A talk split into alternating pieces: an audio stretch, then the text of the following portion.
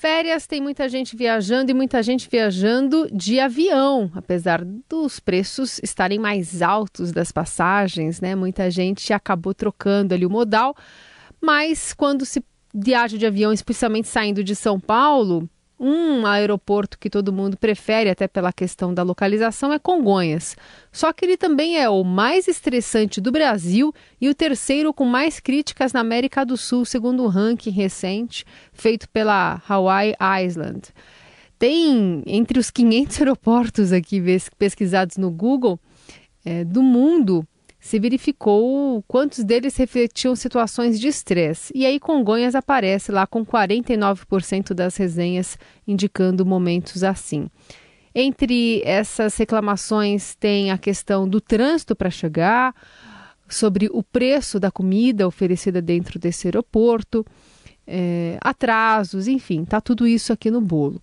A gente vai falar um pouquinho mais sobre esse assunto com o David Guedes, que é advogado da área de relacionamento do IDEC. Tudo bem, David? Bem-vindo. Obrigado, Carol. É um prazer falar com você e com todos os ouvintes. Final de ano, atraso, imagino que seja o principal problema, né, do passageiro ainda? Sim, a gente tem várias situações que vão que são comuns, né, né, durante esse período, mas algumas coisas relacionadas à, à bagagem, como extravio e até danificação. Mas acredito que o principal problema que o, que o consumidor ele enfrenta é, nesses períodos de grande fluxo é justamente o atraso das companhias aéreas. E nesse sentido, as companhias têm melhorado no atendimento ao consumidor? Como é que está sendo esse, esse trâmite? Na verdade, o número de reclamações ele tem se mantido relativamente estável nos últimos anos, mas a gente vê também que tem uma diminuição na compra de passagens aéreas justamente por conta do preço. Uhum. Né? Agora, em 2022, o preço ele é, é, subiu significativamente por conta da inflação e todas as, as questões que a gente enfrentou ao longo do ano. Então, se os números se mantêm relativamente estáveis, quer dizer que houve, de fato, um aumento de ocorrências, tem, tem acontecido um aumento de, de situações de atraso, de cancelamento é, nos últimos meses, o que deve se manter agora no final do ano. O, esse consumidor que está se deslocando, ele tem que ter algum número é, pronto na mão, de algum plantão, de algum, por exemplo, do PROCON, já para se antever qualquer tipo de imprevisto que aconteça, ou se dirigir ali aos terminais, nas áreas específicas, isso já é suficiente? Ele precisa tentar resolver nesse momento do deslocamento, no momento da ocorrência. Infelizmente, o PROCON e a Senacom não serão tão efetivos mesmo aqueles, aqueles, aquelas unidades né, do, do PROCON que existem no, nos aeroportos, uhum. nem sempre eles conseguir ter uma atuação efetiva para resolver o problema ali em loco imediatamente. Então, a situação ela precisa ser trabalhada, ela precisa ser insistida junto com a companhia aérea nesse primeiro momento, e aí procurar esses órgãos de defesa do consumidor posteriormente para resolver eventuais pendências. Quando a gente fala de Congonhas, há um, alguma preocupação maior? Até por conta de ocorrências com mais frequência também nesse grande terminal, que no final das contas está tendo até autorização para ter mais operações. É, o fato da gente estar tá falando de um terminal muito grande, que tem um fluxo é, dos maiores do mundo, é, não isenta a responsabilidade das operadoras de manter o consumidor informado sobre qualquer alteração com tempo hábil. Na verdade, isso intensifica a responsabilidade das companhias aéreas, porque a gente está falando de uma situação realmente que é diferente em relação a, a outros aeroportos, que tem um fluxo menor e que o controle é mais fácil, mas a empresa ela precisa realmente redobrar os esforços, ainda mais nesses períodos, para justamente é, amenizar ao máximo eventuais problemas que possam acontecer. Já que oferece o serviço, tem que garantir que ele vai ser executado onde for, né? Com certeza. David, em relação, por exemplo, a esses atrasos que a gente iniciou a conversa, Aí esse passageiro fica esperando o próximo voo, acaba perdendo mais tempo no terminal do que ele gostaria e precisa se alimentar. A companhia aérea ela é obrigada, a gente está falando aqui desse ranking, né, que colocou é, Congonhas como um lugar, por exemplo, que tem comida muito cara, poucas opções. É, a companhia ela tem o, o dever de bancar essa alimentação por conta desse tempo maior dentro do terminal para o passageiro? A ANAC, ela, a Agência Nacional de Aviação Civil, ela tem uma regra uma resolução que coloca ali alguns, alguns é, critérios de tempo né, para a concessão de auxílio material para o consumidor que foi afetado por um atraso ou por um, um cancelamento com reacomodação. Uhum. Então, tem ali uns limites de tempo.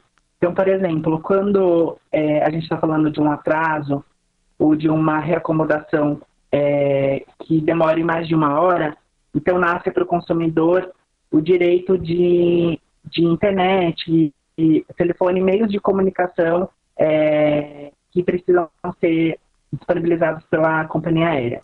Aí, a partir de duas horas de atraso, aí nasce para o consumidor o direito à alimentação. E aí a operadora ela vai é, disponibilizar um voucher, um ticket, é, enfim, algum, algum título para que ele é, possa é, se alimentar ali no aeroporto ou nas imediações. Depois de quatro horas de atraso, é, se a gente está falando de um atraso noturno, né, durante a, a, a, madrugada, aí nasce o direito pra, de hospedagem. Então, nesse caso, se, se o consumidor ele precisa perno, pernortar ali no aeroporto, enfim, nas imediações, o, a companhia ela precisa é, pagar essa, essa hospedagem e o traslado também, do hotel para o aeroporto e vice-versa. E se é, houver algum tipo de ruído nessa comunicação e a empresa aérea não fornecer isso naquele horário, vale o consumidor pegar a nota e fazer isso? Com certeza. Aí ele pode requerer esse reembolso posteriormente. Então, se ele tiver que comprar um chip, um chip de celular, ou tiver que fazer uma recarga adicional do celular, é, ou se ele precisar se alimentar, enfim, é, observando né, esses limites que eu mencionei, e a hospedagem também, o traslado, tudo isso pode ser objeto de pedido de reembolso posteriormente, caso a operadora ela não arque de imediato. E aí via Procon, né, David? Não necessariamente. Você hum. pode tentar. A gente sempre recomenda que a pessoa ela tente primeiro com a empresa de forma amigável, tente ali fazer a, o seu requerimento é, para a empresa fazer, por exemplo, esse reembolso no prazo máximo de sete dias, que acho que é um prazo razoável. Caso ela não faça esse reembolso, então o consumidor pode procurar o PROCON. Posteriormente, inclusive, ele pode ir ao judiciário caso não resolva na, por essas vias.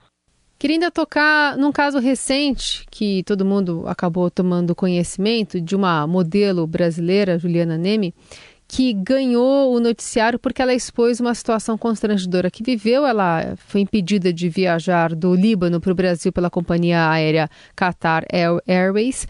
E o motivo foi que ela é gorda demais, né? E aí ela acabou expondo esses casos nas redes sociais, reacendendo um debate de como passageiros gordos são tratados pelas companhias aéreas, tanto em voos domésticos como internacionais.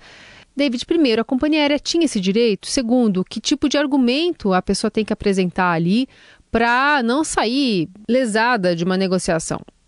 Essa é uma situação é, inaceitável, absurda, a gente condena veementemente, porque é, a gente está diante de uma situação de gordofobia clara é, e o consumidor ele não pode, de maneira nenhuma, ser submetido a esse tipo de tratamento, é, seja qualquer, a, a, qualquer que seja a, a situação. Né? A gente falando de pessoa com deficiência, pessoa com dificuldade de, de mobilidade, pessoas idosas, é uma situação de discriminação mesmo, que cabe aí, inclusive, uma condenação contra a empresa por danos morais. Mas a orientação básica do consumidor é que ele, é, se eventualmente ele passar por uma situação dessa, de imediato ele faça registro de, dessa situação, de alguma forma, é, exija algum formulário ou faça a filmagem mesmo, como a, a, a influenciadora realizou no momento, para se proteger, né? Inclusive, ele pode até conversar com outras pessoas que estejam ao redor, que se voluntariem para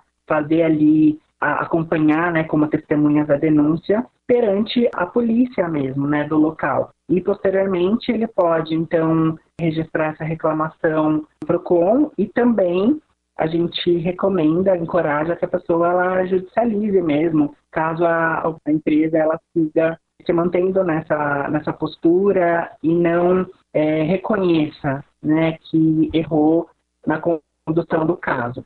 Mas o ideal é realmente, como você fez a compra com representante da empresa no Brasil, quando você chegar no Brasil, você ir atrás de todas as reparações forem necessárias. Muito bem, essa é a nossa conversa com o David Guedes, advogado da área de relacionamento do IDEC, para você, enfim, ter algumas informações frescas na cabeça nesse final de ano, nesse comecinho de ano, levando em conta passar por algum tipo de aeroporto, né, e ter algum tipo de imprevisto aí, que nessa época do ano não é novidade. David, obrigada pela conversa, até a próxima. Eu que agradeço a oportunidade, até uma próxima.